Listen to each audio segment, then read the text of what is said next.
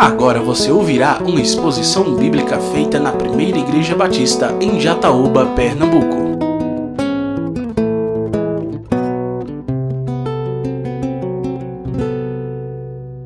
Boa noite a todos. Graça e paz, meus irmãos. Quero convidar os irmãos para lermos no Evangelho segundo escreveu o apóstolo João, capítulo 20, do versículo 1 até o versículo de número 10. Nós vamos ler estes versículos, que nos diz assim: No primeiro dia da semana, de madrugada, quando, a, quando estava escuro, Maria Madalena foi ao túmulo e viu que a pedra da entrada tinha sido removida. Então correu e foi até onde estavam Simão Pedro e o outro discípulo a quem Jesus amava, e disse-lhes: Tiraram o Senhor do túmulo, e não sabemos onde o colocaram. Isso Pedro e o outro discípulo saíram e foram até o túmulo. Ambos corriam juntos, mas o outro discípulo correu mais depressa do que Pedro e chegou primeiro ao túmulo. E abaixando-se, viu os lençóis de linho, mas não entrou. Simão Pedro, seguindo, chegou e entrou no túmulo. Ele também viu os lençóis e o lenço que tinha estado sobre a cabeça de Jesus e que não estava com os lençóis, mas enrolado num lugar à parte. Então, o outro discípulo que havia chegado primeiro ao túmulo também entrou. Ele viu e creu, pois ainda não tinham compreendido a Escritura que era necessário que ele ressuscitasse dentre os mortos. E os discípulos voltaram outra vez para casa. Amém? Senhor, a tua palavra nos ensina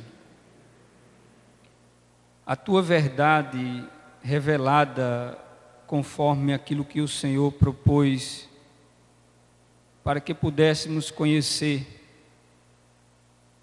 E por meio desta palavra nós temos o privilégio, a oportunidade de, em contato com essa verdade, sermos libertos da ignorância com relação à vontade do Senhor, com relação às verdades que o Senhor nos revelou.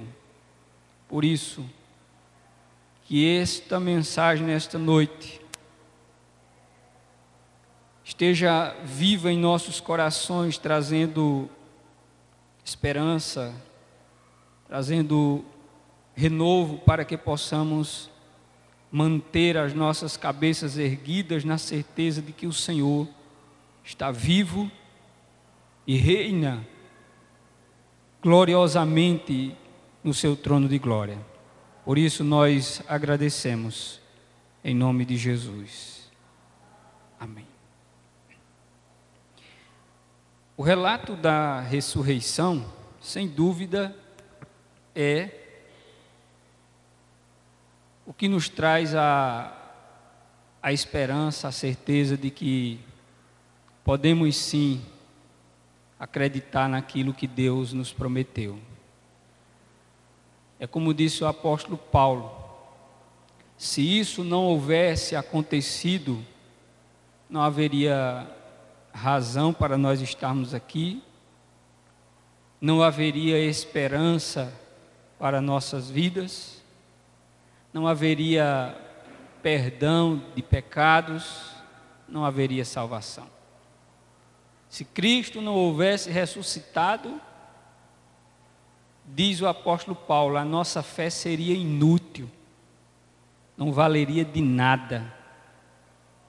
se Cristo não houvesse ressuscitado. Paulo faz uma colocação dizendo que uma série de coisas não valeria a pena, não teria sentido se Cristo não houvesse ressuscitado. Porém, a palavra de Deus nos afirma de forma clara, enfática, de que Cristo ressuscitou. E de que isso está registrado para que a esperança com relação ao amanhã possa estar firme nos nossos corações. Cristo ressuscitou. Como nós falamos a semana anterior sobre a questão do sepultamento de Jesus, que enfatizava a questão da confirmação da sua morte. O seu sepultamento atestava de que ele havia morrido de fato. Era uma comprovação, era a realidade da morte de Cristo. Mas por outro lado, a ressurreição vai nos mostrar o outro lado de tudo isso. Enquanto que o sepultamento mostrava ao coração dos discípulos as incertezas, as dúvidas, quanto ao futuro, quanto ao amanhã, a ressurreição trouxe ao coração dos discípulos a esperança quanto ao dia de amanhã.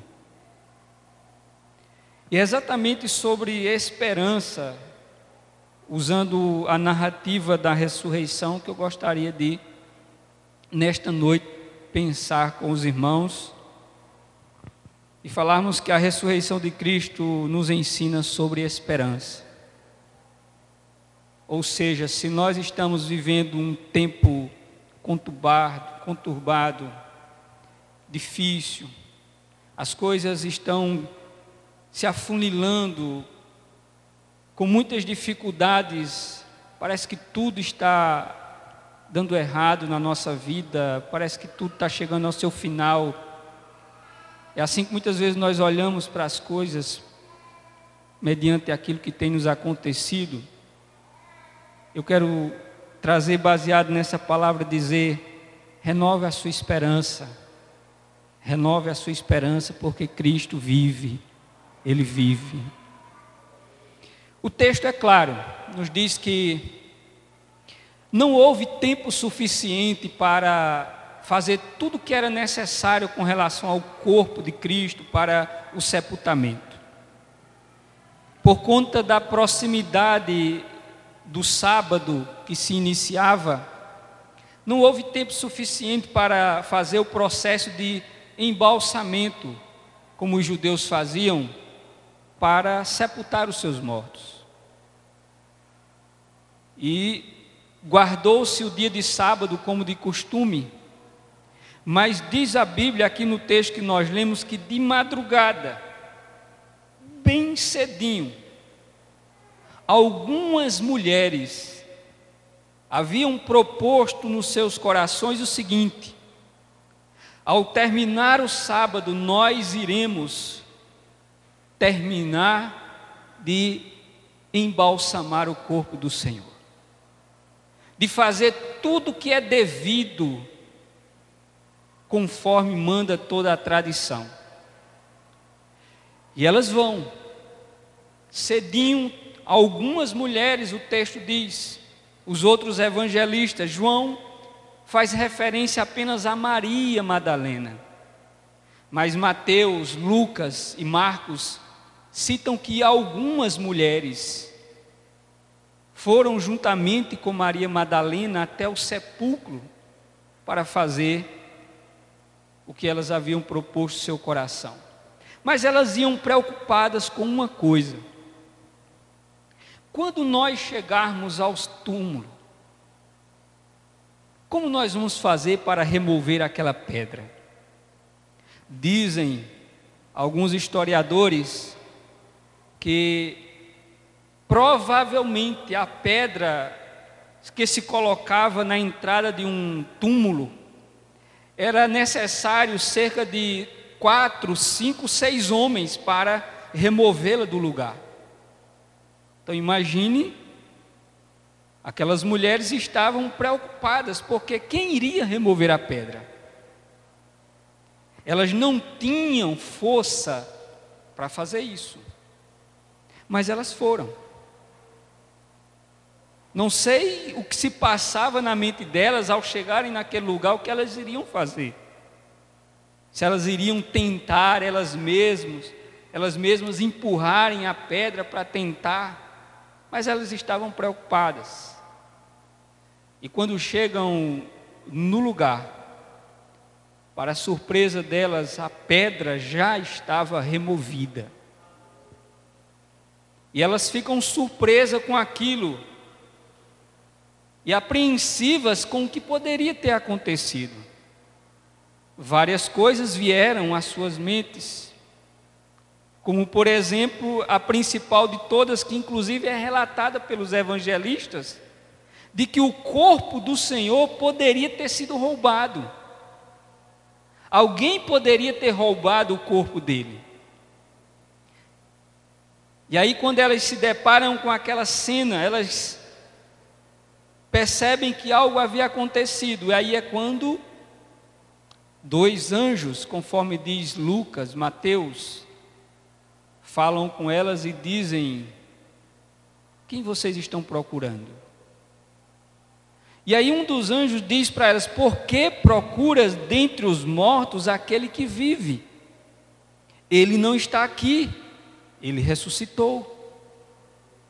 Mas ainda no coração delas, isso não era tão simples de compreender. Tanto é que elas não conseguiram de imediato acreditar no que eles disseram. Elas ainda achavam que ele havia sido roubado o corpo. E aí elas saem para contar aos discípulos o que havia acontecido. E aí é quando elas encontram João vai dizer que encontram ali, é, Pedro e ele próprio, o evangelista João, e relatam o que havia acontecido. Roubaram o corpo do Senhor, mesmo os anjos dizendo que ele estava vivo, que ele havia ressuscitado. E é exatamente nesse momento que Pedro e João correm em direção ao túmulo. Como nós lemos, diz aqui que ambos corriam juntos, mas João parece que era mais disposto do que Pedro, mais veloz do que Pedro e conseguiu chegar primeiro no túmulo. E quando ele chegou lá, ele não entrou, mas ele viu que a pedra não estava no lugar. Ele viu que os lençóis estavam ali à parte, mas ele não entra. E Pedro, quando chega, impetuoso como era, ele entra dentro do túmulo e percebe que o corpo não estava ali. Vê os lençóis, vê o pano que era colocado sobre a cabeça, abaixo da cabeça. Por incrível que pareça, não havia sido roubado porque as coisas estavam muito bem colocadas ali onde estavam. As faixas, os lençóis dobrados. Se fosse ladrão, tinham deixado tudo jogado para lá, como geralmente eles fazem, tudo bagunçado. Mas diz o texto que os lençóis estavam dobrados, que as faixas estavam ali. E aí eles saem disparada e voltam para casa para relatar aos demais o que havia acontecido. Enquanto isso, Maria Madalena ainda fica nas proximidades chorando, porque ela ainda pensava, como os discípulos, de que ele, o seu corpo havia sido roubado. E ela chorava por aquilo quando Jesus se aproxima dela e diz: Por que você está chorando? Por que você está chorando? E ela relata: roubaram o corpo do meu Senhor. E Jesus diz para ela: Por que, que você está chorando? Ela vai repetir: Roubaram o corpo do meu Senhor. E aí, quando Jesus fala com ela, Maria, e ela reconhece a voz e diz: Rabone, quer dizer mestre, é o Senhor. E quando ela consegue enxergar que Cristo estava diante dela vivo, ela se agarra com ele, se abraça, e quando Jesus diz para ela: Me solte, vá e diga aos seus irmãos que eu vou subir para o meu Pai, o vosso Pai, o meu Deus, o vosso Deus. Avise a eles, e é quando ela vai em direção a dizer para os discípulos que o seu corpo não havia sido roubado, mas o Senhor havia ressuscitado. E aí começa a renascer no coração deles a esperança. A esperança renasce no coração dos discípulos, com a certeza agora de que Cristo estava vivo, de que o Senhor havia ressuscitado. Portanto, isso nos ensina também aquilo que o apóstolo Paulo vai nos ensinar, de que a nossa condição em Cristo, aliás, a condição do homem antes dele conhecer a Cristo é um estado de morte. Paulo escrevendo aos Efésios, no capítulo 2, ele vai dizer que estávamos nós mortos em nossos delitos e pecados Assim como Cristo esteve morto, não pelos, pelos pecados dele, mas pelos nossos. Mas Paulo vai dizer: Mas ele vos vivificou, ele vos deu vida. Em outras palavras, Paulo está dizendo: Ele ressuscitou vocês da morte espiritual. Vocês que estavam mortos, Cristo ressuscitou, trazendo vocês a vida para viverem uma vida nova, uma vida plena, a qual ele vai dizer que se alguém está em Cristo é uma nova pessoa, as coisas velhas já passaram e tudo se faz novo. Por isso, essa narrativa da morte e ressurreição de Cristo já apontava, e Paulo aplica essas verdades para a vida espiritual do cristão, no seu estado de morte no pecado e no seu estado de vida por meio da regeneração, da regeneração do Espírito Santo. Quando nós fomos regenerados, é o mesmo processo que Deus fez para trazer Cristo de volta à vida. Por isso que quando nós estamos celebrando o ato do batismo em cumprimento à ordenança do Senhor, Paulo fazendo alusão ao batismo nas águas, ele compara com a morte e ressurreição de Cristo. E às vezes, no costume de celebrar o batismo, às vezes nós mencionamos as seguintes palavras. Quando mergulhamos a pessoa na água, dizemos: sepultados em Cristo, através do batismo, e quando erguemos a pessoa dentro de, de, da água, dizemos ressurgindo para uma nova vida em Cristo Jesus.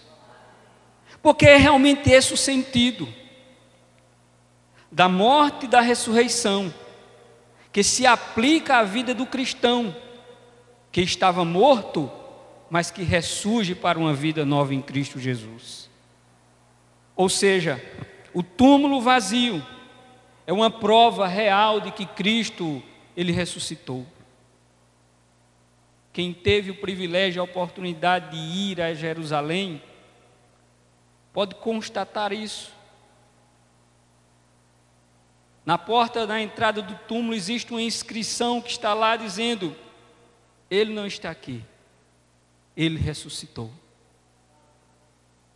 Isso tem perdurado durante todos esses anos, séculos, milênios, esta realidade da sua ressurreição. Quem visita esse túmulo ainda hoje, visita na certeza de que ele ressuscitou. Diferentemente de qualquer outra pessoa, de qualquer outro líder religioso, onde as pessoas muitas vezes frequentam os seus túmulos, como por exemplo, a grande peregrinação muçulmana para a cidade de Meca, onde todos os muçulmanos têm como alvo para a sua vida, pelo menos até o dia da sua morte, ter a oportunidade de ir até aquela cidade e fazer a peregrinação em volta do lugar onde eles entendem que foi sepultado e que se encontra os restos mortais de Maomé. Ou seja, eles peregrinam para celebrar a morte daquele que é o seu líder, a sua esperança, na certeza de que ele ainda se encontra ali, se encontra ali. Enquanto que nós cristãos celebramos a certeza de que Cristo não está mais ali, mas ele está vivo, ele ressuscitou. E como ele disse, eu vou subir para o meu Pai e eu estarei sentado à direita dele. Então é completamente diferente a realidade da esperança da igreja para qualquer outra realidade que as religiões possam expressar nos líderes que eles têm. Por isso, o túmulo está vazio, porque ele ressuscitou. E com isso, nós vamos ver na palavra de Deus que existe sim algumas implicações na nossa vida. Algumas lições que nós podemos aprender com o texto que nós lemos com relação a essas verdades. Primeiro, é que as experiências dos primeiros discípulos nos ensinam que eles viveram um misto de angústia e de esperança.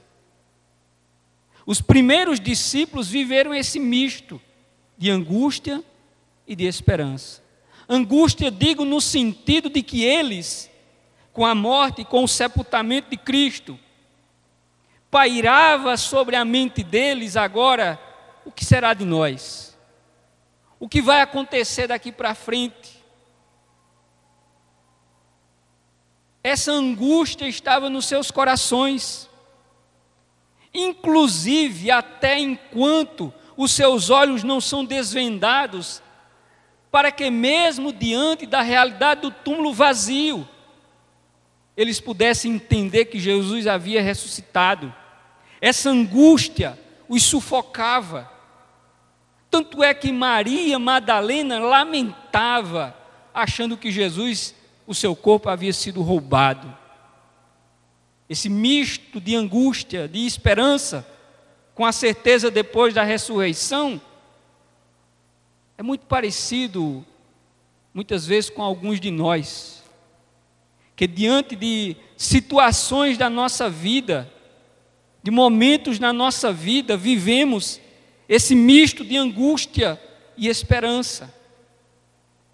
Mas é preciso termos o cuidado para que as angústias não seguem os nossos olhos espirituais. Não roube dos nossos corações a esperança nas promessas de Deus. Porque muitos de nós estamos vivendo como se Cristo nunca mais fosse voltar.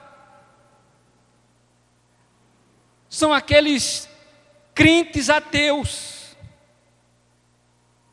que dizem crer em Deus, mas ao mesmo tempo descreem.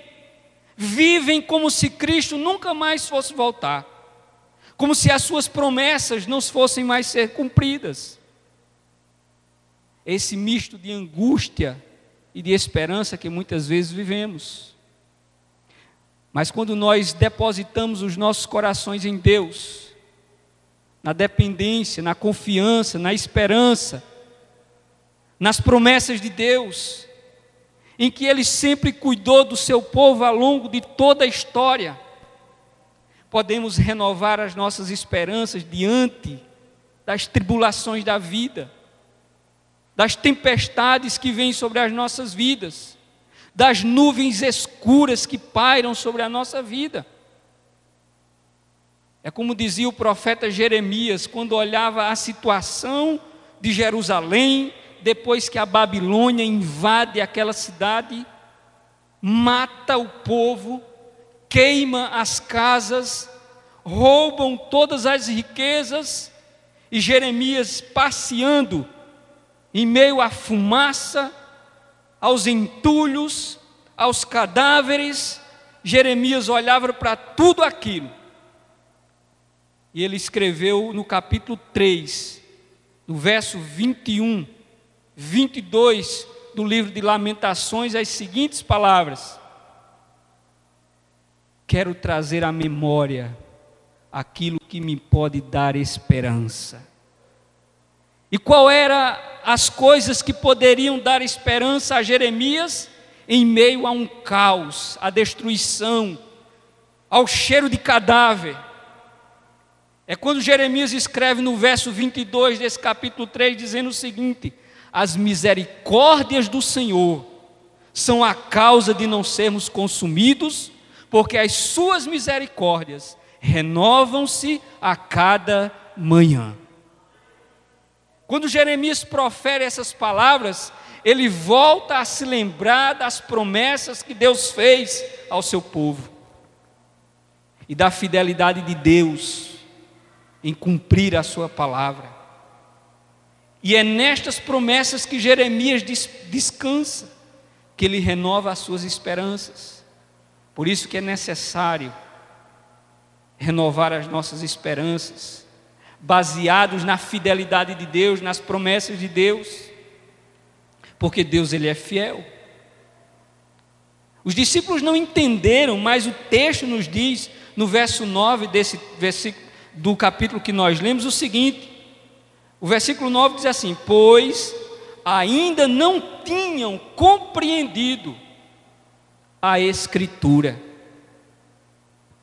que era necessário que ele ressuscitasse dentre os mortos. Veja, estava escrito, Jesus tinha falado para eles, mas ainda eles não haviam compreendido isto a fidelidade de Deus em cumprir a Sua palavra, deve trazer aos nossos corações esperança, porque Deus é fiel.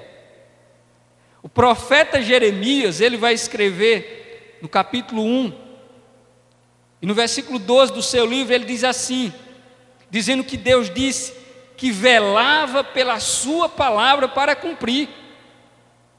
Em outras palavras, Deus estava dizendo: Jeremias, eu vou cumprir com tudo aquilo que prometi, porque eu sou fiel.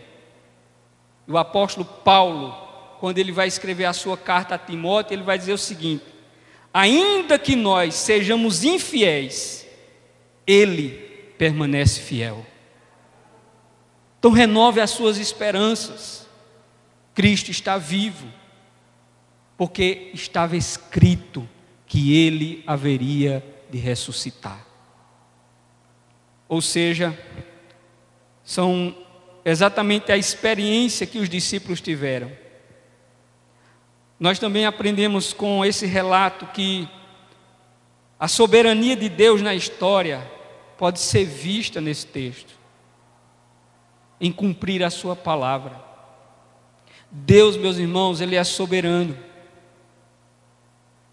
Mas o, o grande problema é que muitas vezes nós não conseguimos compreender a soberania de Deus. Às vezes nós cantamos que Deus é soberano, nós falamos que Deus é soberano, mas quando Deus está agindo soberanamente na nossa vida, nós não conseguimos entender a sua soberania. Porque muitas vezes, dentro do propósito de Deus, está incluído a dor, está incluído o choro, está incluído o sofrimento, para cumprir o seu propósito maior. E nós não conseguimos entender isso. A história de José retrata exatamente o Senhor conduzindo a história da vida de José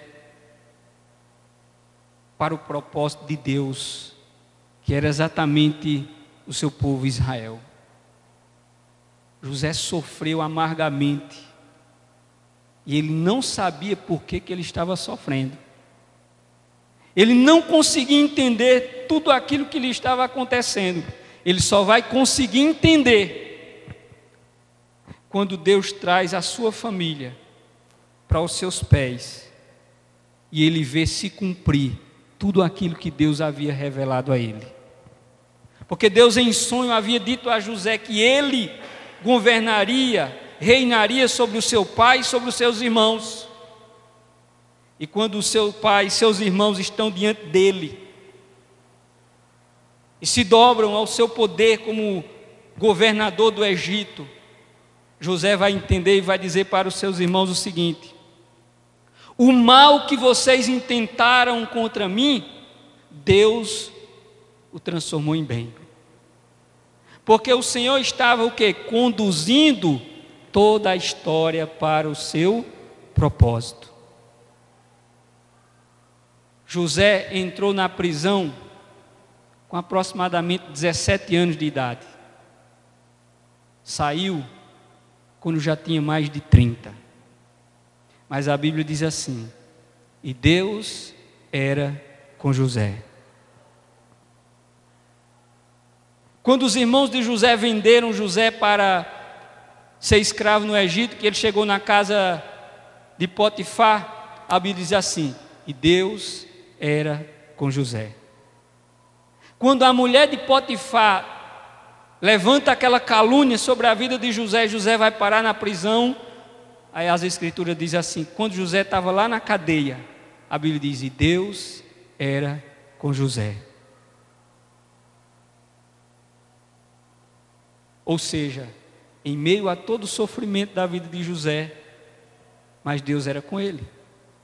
Ou seja, a soberania de Deus está conduzindo toda a história para o seu propósito. E é exatamente isso que nós vemos na vida de Cristo. Tudo o que lhe aconteceu fazia parte do propósito de Deus, a nossa salvação. Mas foi necessário, como dizia o profeta Isaías, que ele fosse moído, que ele fosse transpassado por causa das nossas transgressões. E a mesma coisa é conosco muitas vezes. Quando a gente tem que chorar, quando a gente vai ter que sentir dor, quando Deus vai tirar de nós alguma coisa de forma dolorosa. Mas é preciso entender que Deus está no controle de todas as coisas, conduzindo a história segundo o seu propósito. E de acordo com a sua fidelidade, ele vai mostrar que no final de todas as coisas é para o nosso bem.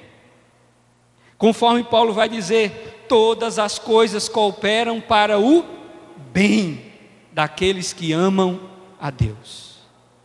E quando Jesus dialogava com seus discípulos, ele disse o seguinte: O que eu faço agora, vocês não entendem, só entenderão depois. E quando Deus trabalha na vida de Jó, eu ouvi um pregador dizendo esses dias que geralmente os crentes só conhecem o capítulo 1 e o capítulo 42 do livro de Jó, que é o momento da prova e o momento da salvação de Jó. Mas não conhecem integralmente o processo pelo qual Deus trabalhou na vida de Jó para que no final Jó possa dizer assim: Antes eu te conhecia somente de ouvir falar, mas agora os, os, os meus olhos eles te veem. Ou seja, tudo que Jó passou, todo o seu sofrimento, estava dentro do propósito soberano de Deus. Nem sempre conseguiremos entender a soberania de Deus. Na verdade, ou melhor, nós nunca seremos capazes de entender, a não ser no final, quando o propósito de Deus for concretizado.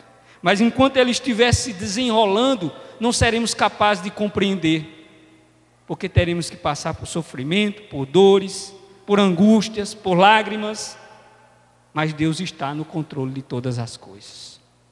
Portanto, a ressurreição de Cristo nos ensina a fidelidade de Deus à Sua palavra e a soberania de Deus na história da humanidade.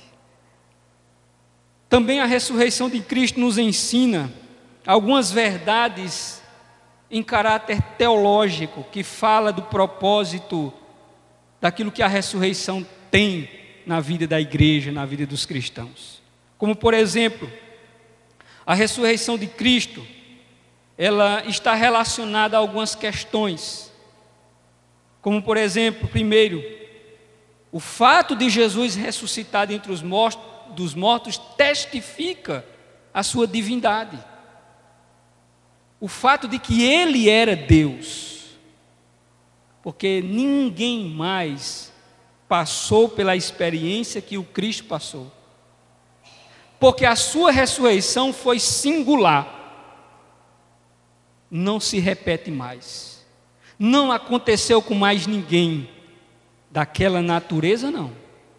Porque Cristo ressuscitou para viver eternamente, porque ele já existia e ele era eterno. Diferentemente de outros que experimentaram ressurreições físicas, mas depois voltaram a morrer novamente. Inclusive, o texto nos diz que por ocasião da sua morte, quando ele estava lá na cruz, que brada, está consumado, que aquele terremoto sai quebrando tudo lá em cidade de Jerusalém. A Bíblia vai dizer no Evangelho de Mateus que muitas pessoas que estavam mortas saíram dos seus túmulos. Mas estas pessoas voltaram a morrer novamente depois. Também nos ensina que o fato dele ter ressuscitado é uma forma de entender de que ele venceu o pecado. Cristo venceu o pecado. E isso fica claro em Sua palavra. Também afirma o seu poder sobre o poder das trevas. As trevas não venceram o nosso Cristo. Ele desceu às profundezas da terra e triunfou soberanamente sobre o poder das trevas, subjugando, conforme diz a Sua palavra, esmagando a serpente debaixo dos seus pés. Ou seja, ele venceu o poder das trevas. Também nos assegura a eficiência da sua obra redentora.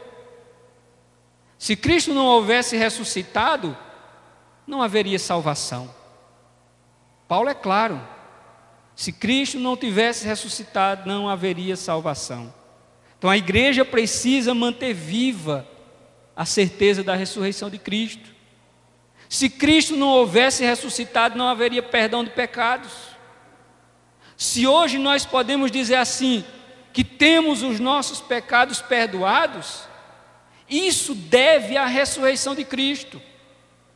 Porque com a ressurreição, a obra da redenção foi completa, foi completamente atendida.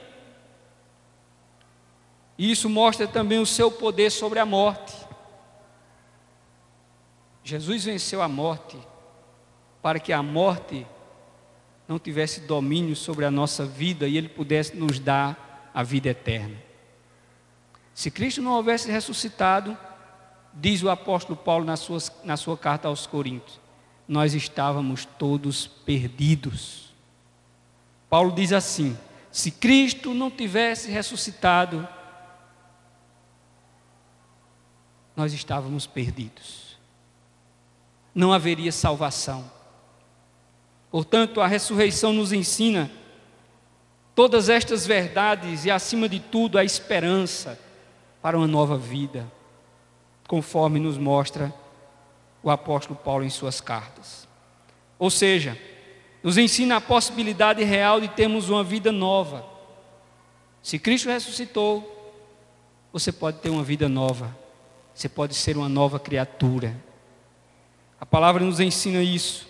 Se Cristo ressuscitou a nossa fé, ela tem sentido. Ela não é como dizia o sociólogo, filósofo Karl Marx dizia que a religião e a fé que move a religião é a droga que deixa as pessoas alienadas. É o ópio do povo. Mas a ressurreição de Cristo, ela dá autenticidade à nossa fé.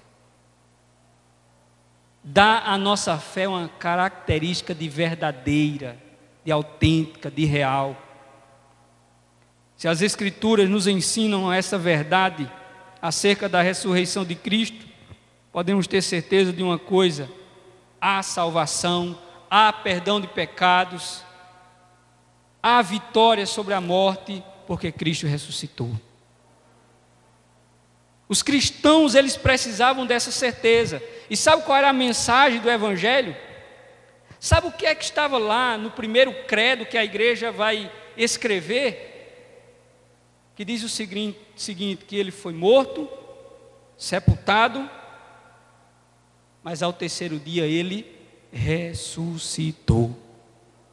Isso todos os cristãos trabalhavam nas suas vidas, porque isso era essencial a certeza de que Cristo morreu, Cristo foi sepultado, mas ele ressuscitou ao terceiro dia. Isso a igreja pregou durante toda a história. Não há evangelho, não há cristianismo sem ressurreição de Cristo. Pois o verdadeiro evangelho anuncia sua morte, seu sepultamento e a sua ressurreição. Por último, por último concluo dizendo o seguinte: a, sal, a ressurreição de Cristo nos traz consolo. Consolo. Quando ele vai encontrar-se com Maria Madalena, como eu citei anteriormente, no versículo 15 desse mesmo texto, ele diz assim: Mulher, por que você está chorando? A ressurreição nos traz consolo. Ela estava chorando. E Jesus disse: Por que você está chorando? Ele foi consolar aquela mulher. Mas de que maneira ele iria consolar ela? Se ele não houvesse ressuscitado de fato. A ressurreição nos traz a mensagem de que Deus consola os nossos corações em meio às grandes dificuldades da vida que nós enfrentamos. O Senhor continua dizendo para nós, o seu povo, a sua igreja, em meio às tribulações que nós enfrentamos. O Senhor se aproxima, como diz o versículo 15: Jesus lhe perguntou, mulher, por que você está chorando? E aí nós podemos parafrasear esta expressão de Cristo dizendo o seguinte: Meu filho, por que você está chorando? O que, que aconteceu na sua vida para que você esteja chorando? E ela vai relatar para ele: roubaram o corpo do meu Senhor. E ele vai dizer: Não chore, eu estou aqui. O Senhor continua dizendo para nós, a sua igreja, não chore. Ele está consolando os nossos corações em meio às tribulações da vida. A ressurreição nos traz também esperança. No verso 17 do mesmo capítulo, nós encontramos a seguinte expressão: Vá e diga aos meus irmãos, eu vou subir para aquele que é meu Pai o Pai de vocês. Meu Deus, o Deus de vocês. Você sabe o que isso significa quando Jesus pra, isso para aquela mulher? Diga aos meus irmãos: Eu vou subir para o meu Pai, o Pai de vocês, o meu Deus, o Deus de vocês. Essa mensagem é uma mensagem de esperança. Sabe onde é que Jesus se encontra nesse momento, segundo as Escrituras, entronizado ao lado do Pai? E sabe o que é que ele faz lá ao lado do Pai? Ele intercede em nosso favor. Ele roga ao Pai por nós, conforme diz a Sua palavra. E sabe o que isso significa quando ele disse: Eu vou voltar para o meu Pai? Ele disse: Olha, fiquem tranquilos porque eu vou pedir ao Pai em favor de vocês. Para que aquilo que ele havia ensinado a eles, dizendo o seguinte: tudo quanto vocês pedirem ao meu Pai em meu nome, Ele vai conceder. Sabe por quê? Porque Ele disse: Eu vou subir para o meu Pai, o Pai de vocês, o meu Deus, o Deus de vocês. Essa é uma mensagem de esperança. Jesus disse: Eu vou subir porque isso significa que Ele está vivo. Ele está vivo, entronizado diante do Pai, intercedendo por nós. Por isso, Jesus ressuscitou. E isso nos traz esperança. Acalme o seu coração. Escute o que Jesus disse para Maria: não chore. Tenha esperança, porque ele subiu para o Pai, o nosso Pai, o nosso Deus. Anime-se, Jesus está vivo. Jesus está vivo. Há esperança para nós ainda, porque Ele está vivo. Existe esperança para você, existe esperança para a minha vida, existe esperança para a nossa vida, porque Ele está vivo. Isso é o que nós aprendemos com esse texto. O túmulo vazio é o testemunho de que Jesus está vivo. A sua ressurreição é o desfecho da obra da redenção. E o fato de Cristo estar à direita do Pai significa que nós podemos levantar a nossa cabeça em meio às lutas e às tribulações dessa vida, renovando as nossas forças, prosseguindo o nosso caminhar com aquelas palavras Jesus estava dizendo, sabe o que para os seus discípulos? Continuem, continuem a obra que eu comecei porque eu vou subir para o meu Pai, o Pai de vocês, o meu Deus, o Deus de vocês. E vocês vão conseguir fazer esta obra. Levantem a cabeça, prossigam, avancem, e vocês obterão sucesso naquilo que vocês vão fazer. Por isso, renove a sua esperança, porque Cristo está vivo. O Senhor está vivo e Ele está sentado à direita do Pai. Você acabou de ouvir uma exposição da Palavra de Deus feita na Primeira Igreja Batista em Jataúba, Pernambuco. Para ouvir esta e outras mensagens, acesse facebook.com/barra Igreja Batista Jataúba.